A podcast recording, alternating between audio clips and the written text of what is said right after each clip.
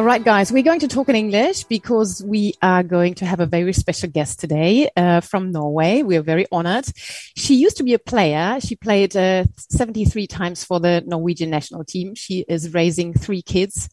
In her previous profession, uh, she was studying law and afterwards used to work as a lawyer and also as a judge and she is very highly motivated when it comes to women's rights. And since March 2022, she is president of the Norwegian Football Federation. And the reason why we wanted to talk to her is the speech she held in late March at the FIFA Congress in Doha. In my name and in Anna's name, Lisa, a very warm welcome to you. Thank you so much, and thank you for having me. Thank you for your time. Seems that you're quite busy. Kids, work.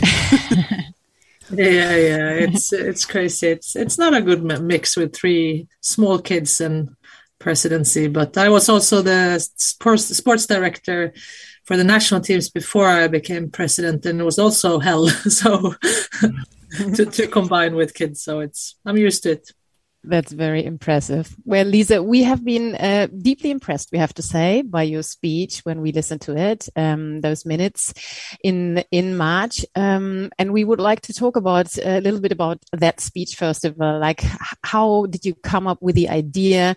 How did you come up with the words? What was your intention?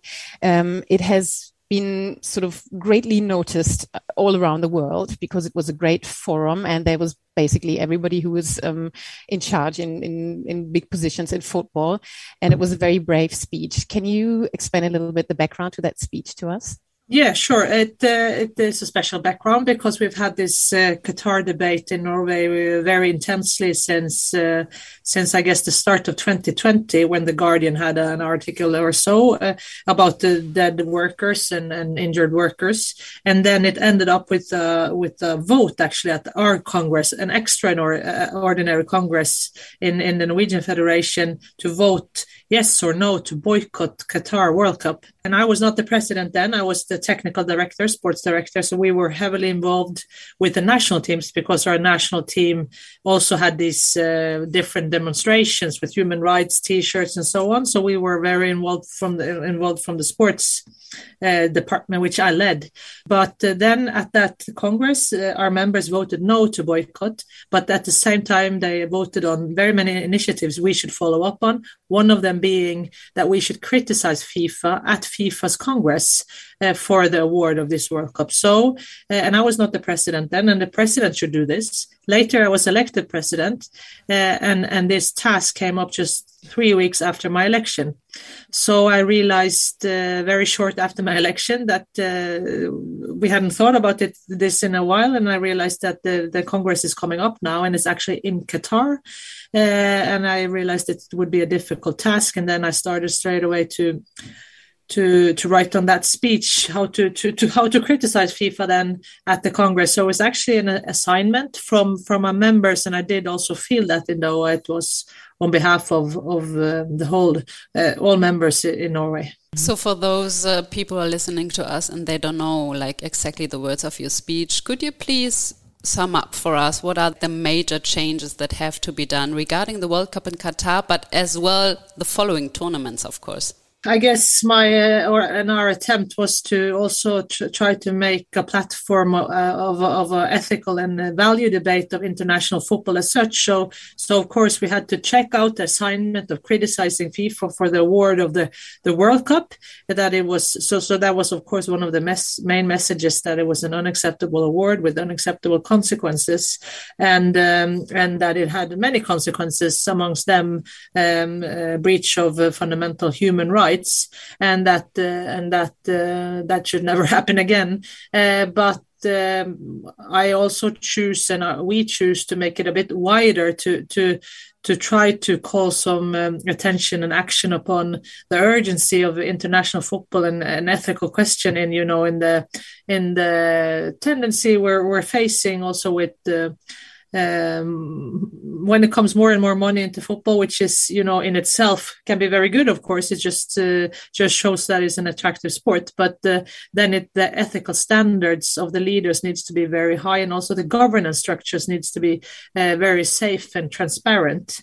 And we have seen um, the last decade or so, of, of course, before that also, uh, that um, uh, it has been very many big cases showing that it's uh, big championship will go more and more to, to authoritative or dictatorship states, and that um, more and more owners would, uh, you know, have you will have st- state uh, ownership in clubs.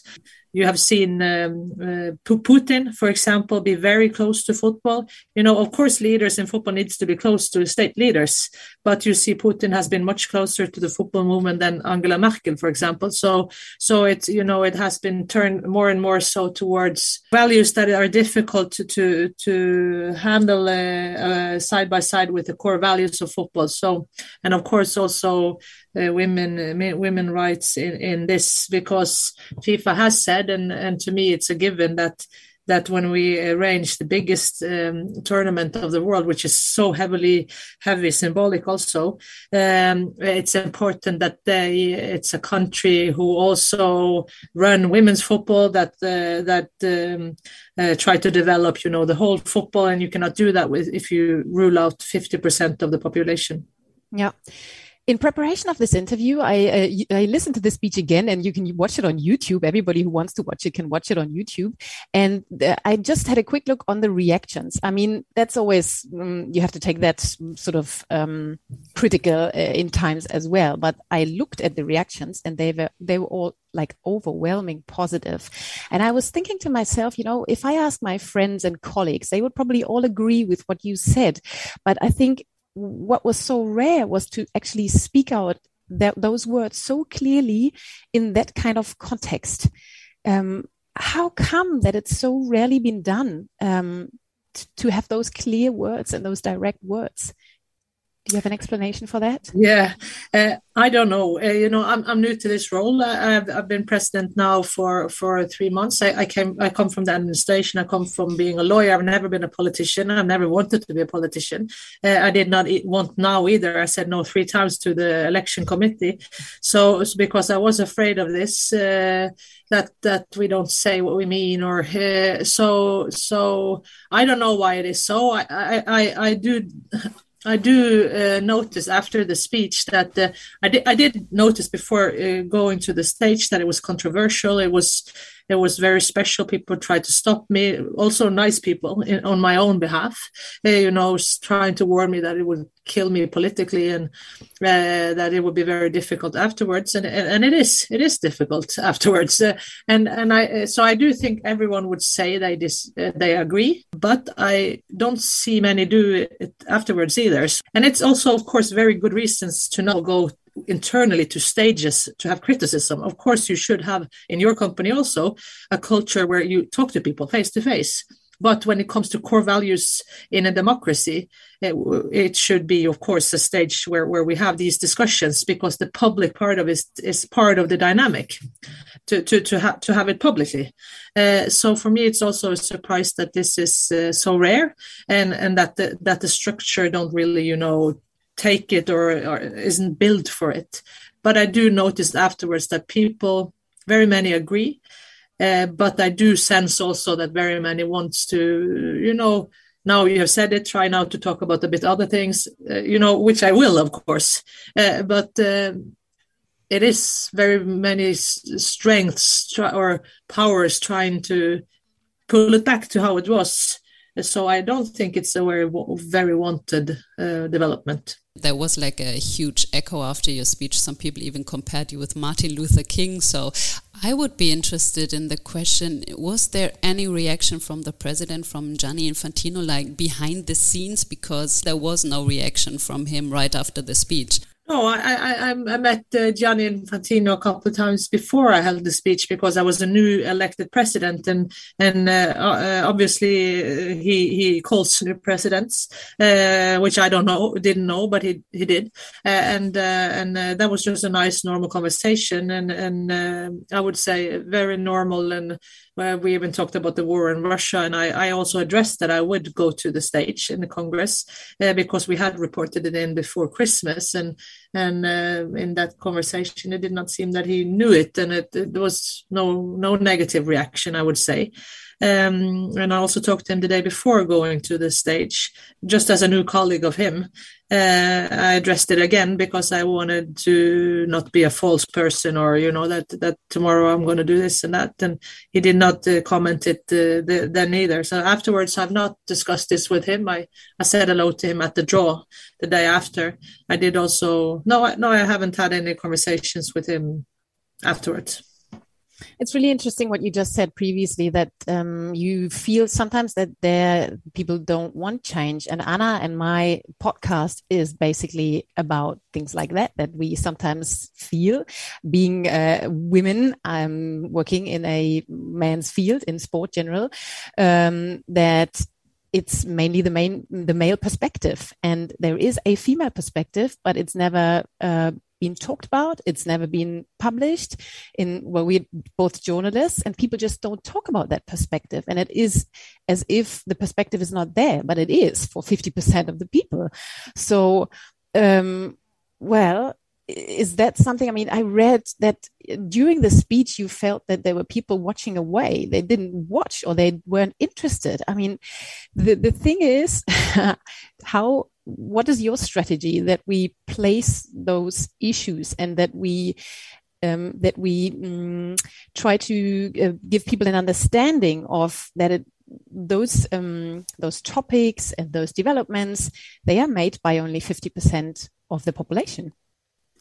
Yeah yeah I, I, do i do i do really understand what you say. Of course i do think that this is this is also something relevant also for for men you know and uh, but but uh, you know min- minority men uh, gay people or whatever. But but in in sport it is um, in football and sport you can sometimes feel that you're a minority even though you're you know a woman you know so so we're like a normal normal variant of of the human population. And and and it's the biggest sport in, in the world for women. So it so it's not a rare thing, uh, but it is that it, it is so in the top leadership. So so um, I've, I've just always tried to like you like you have a podcast and and you, you try to stay away from the victim part of it because you know it, it it's it, it drags you down. Uh, it, it, takes away your strength. Uh, so, so to me, that has just I, have led so many men. I led the men the national team for men. Uh, I've been the technical director for men and the women, and and they are nice men. you know, I've I've had so so so, but. Um, I do think it is important to address this. It's very easy to be to be little, you know, to be dragged down and shrimp yourself in this, or to just become too much, you know, um, just talk about feminism. You know what I mean? It, it, it, because of these structures, easy to be become less of a leader. You know, so so to me, um, I'm just conscious about the fact that. Uh, um, uh, you know, I, I like to work with people. I love people. I do think the best of people, and I just try to force myself to stick to that optimism around, around people. Um, uh, because when I start to become self-conscious or you know feel small or feel that uh, how do I look or you know then I, I, I don't perform. So and I don't make people perform. So I've had a life in this like you probably have had. You know I, I was TV pundit punditing I was the first woman commenting the men's game uh, Premier League and uh, World Cup for men. And uh, back then it was now it's much better but then it was awful. You know people would always comment uh, how ugly I was or whatever, you know. And, and I then I thought, why do I even care? You know, I am married, uh, you know, I don't care. But but it, you know, it makes you self conscious. You know, it takes you out of the zone. And so I have to have spent my life. So it's become a strength for me. These things. That's my point. That uh, for after tens of tens of years, I've decided uh, to, to to to contribute to normalize this.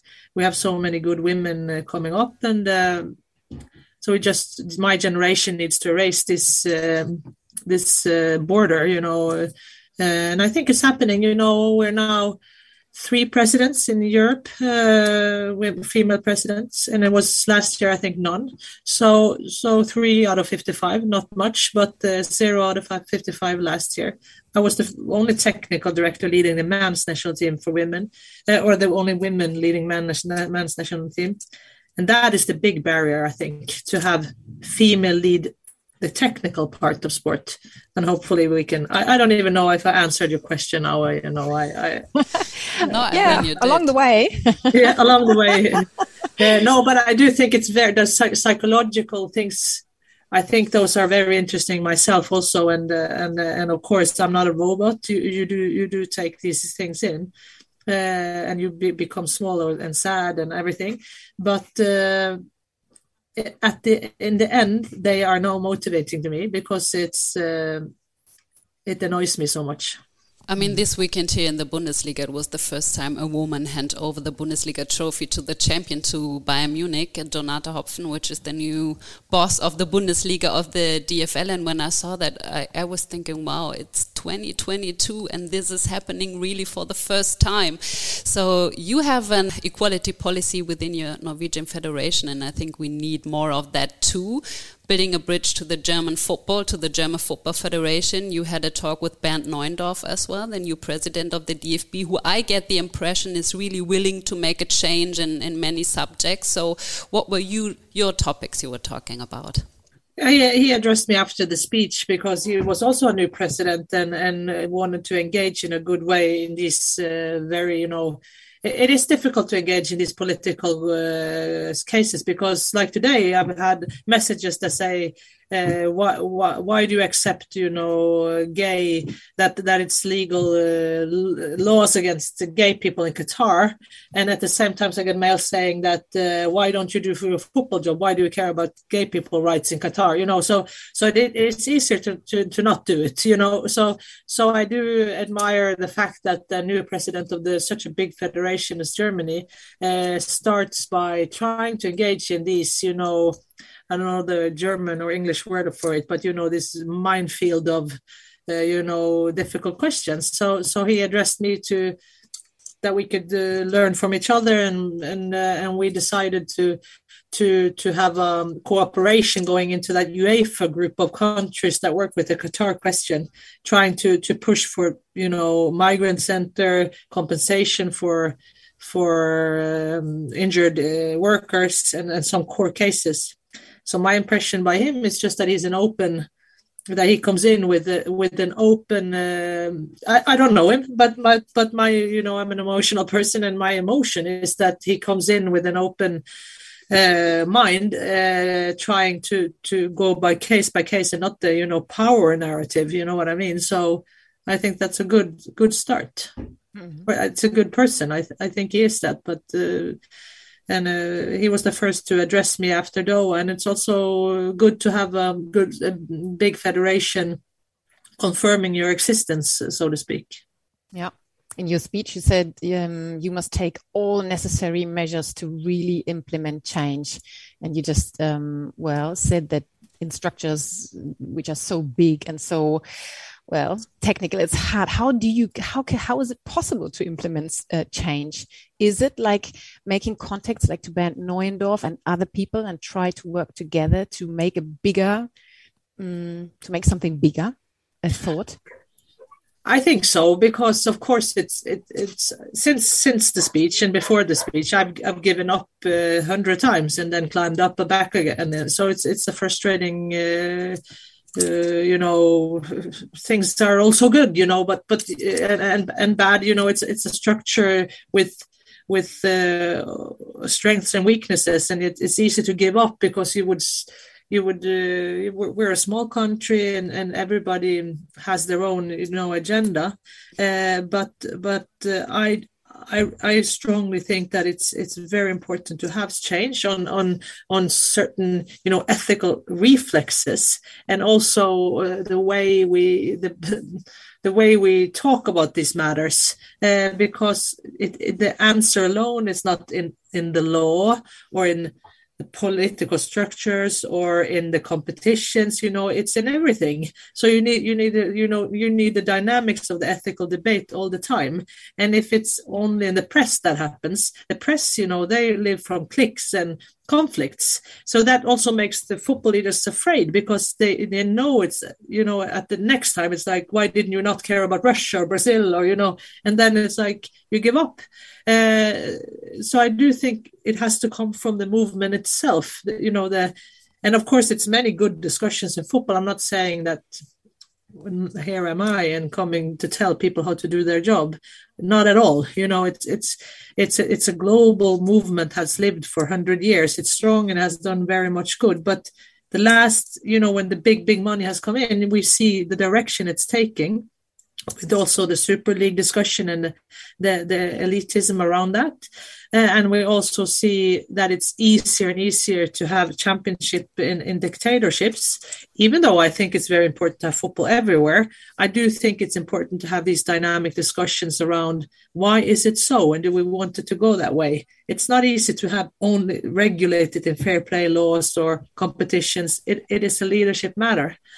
And, and, and to have changes in that then the leaders, you know, it's a leadership dis- discussion and and a, and a pressure also on ourselves, of course, also from the from the media. But so yes, I do think alliances and you know also supporters, but alliances between leaders uh, wanting to to to have change uh, changes and daring to to, discuss those abstract matters. You know, knowing that it's easy to be ridiculized and and um, be criticized, uh, and it's easier to to not do it. But uh, but I do think it's uh, it's it's worth it, and it's necessary, or else, you know, it, I think it's easier for the women because we've been I've heard so many times football is not politics, and I agree. You know, I sat with the ball in my bed. I, it was just football for me. I didn't think about politics at all. But but politics have made the game inviting for the women. So politics has been in,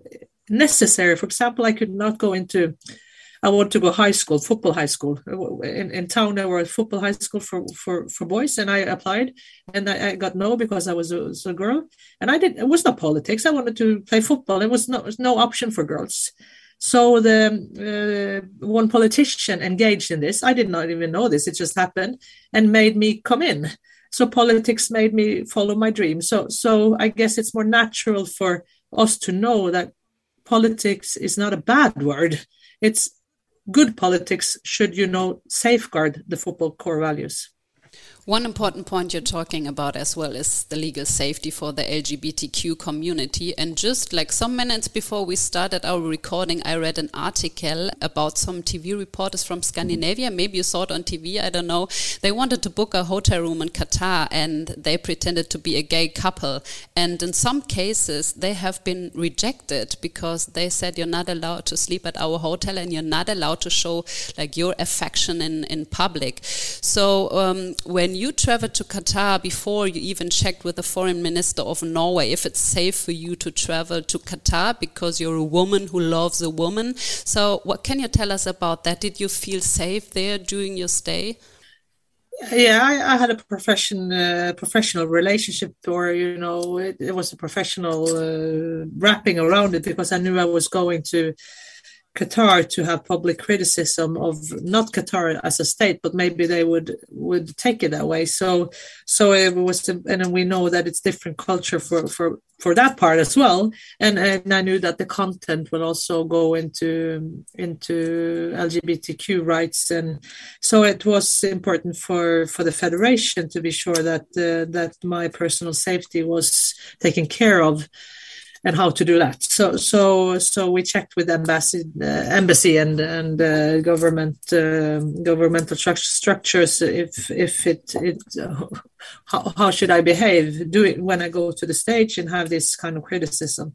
I did feel safe. Uh, I, I, I got the feedback that um, as long as I am a public person doing this in a, in a FIFA Congress, it should be really no should really be no risk while being there and and that i should you know try to avoid to, to repeat it you know on the streets and uh, with different medias everywhere and i and i was you know I was on, only at the hotel and at the Congress, so I did I did feel safe. But of course, it's um, it's just in a very interesting you know experience where where perspectives come to you in, in very many layers. You know, it's.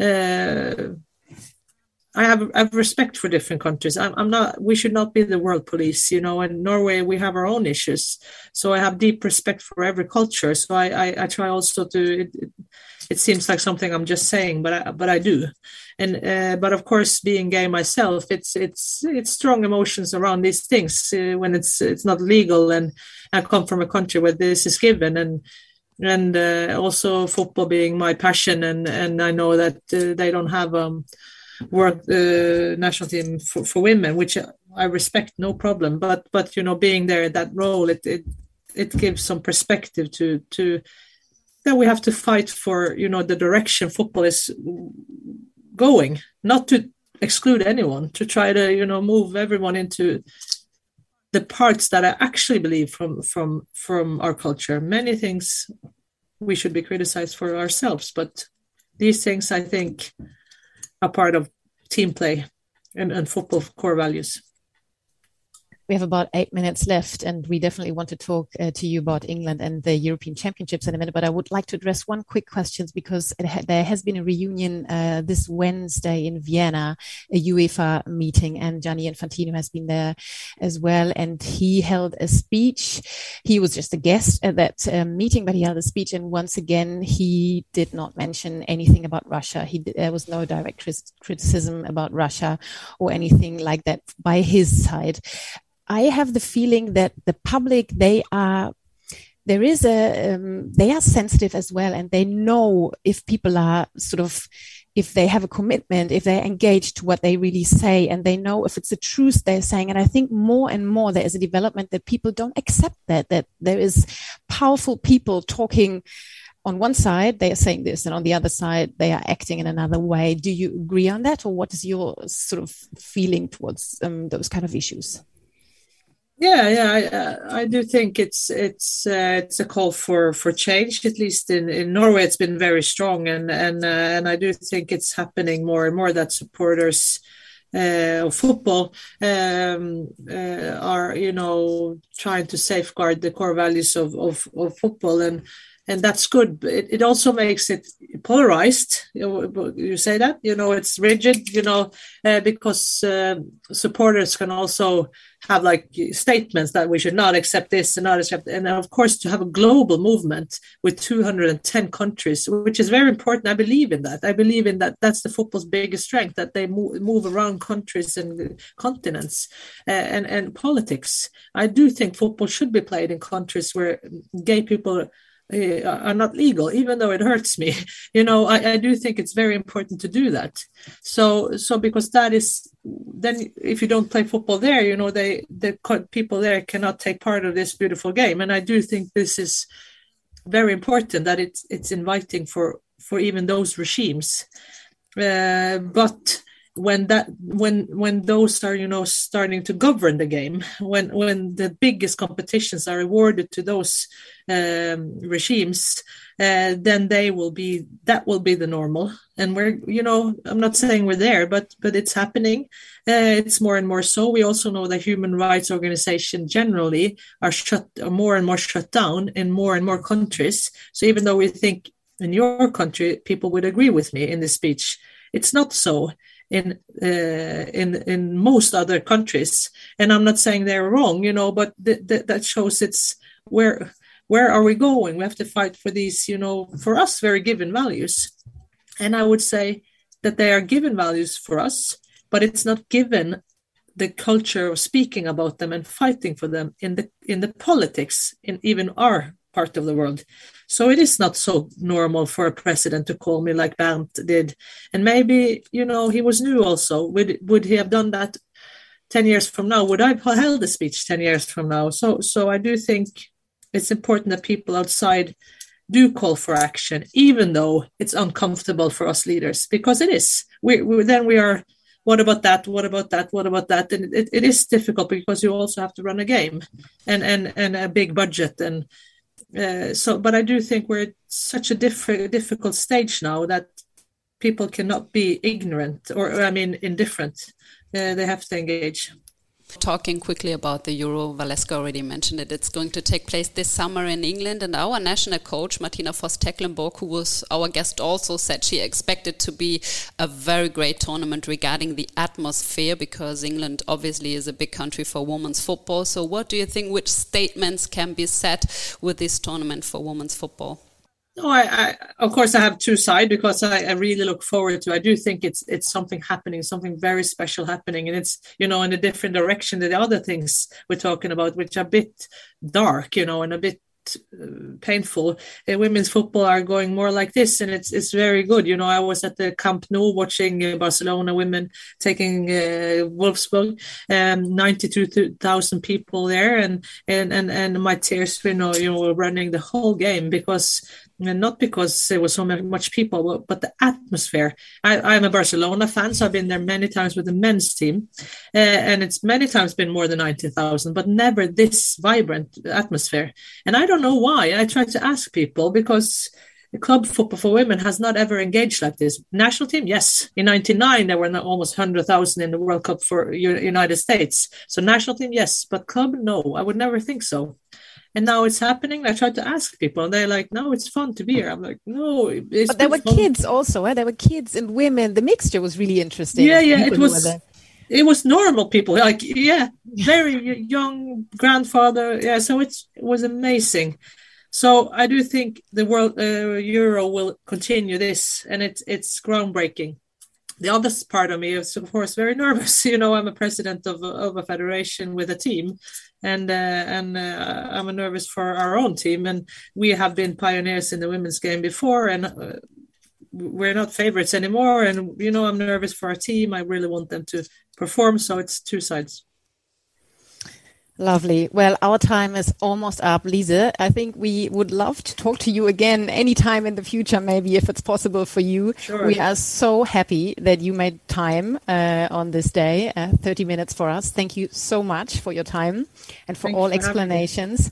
We really support your mission and your messages and your um, aim to change something in this world. And we are, we love this game of football also. And we like to make our part or we like to do our part in in, changing things in this football world. Exactly. You are already just being two, you know, competent women having a podcast. You know, I don't think it's so many of those in Europe. So keep it up.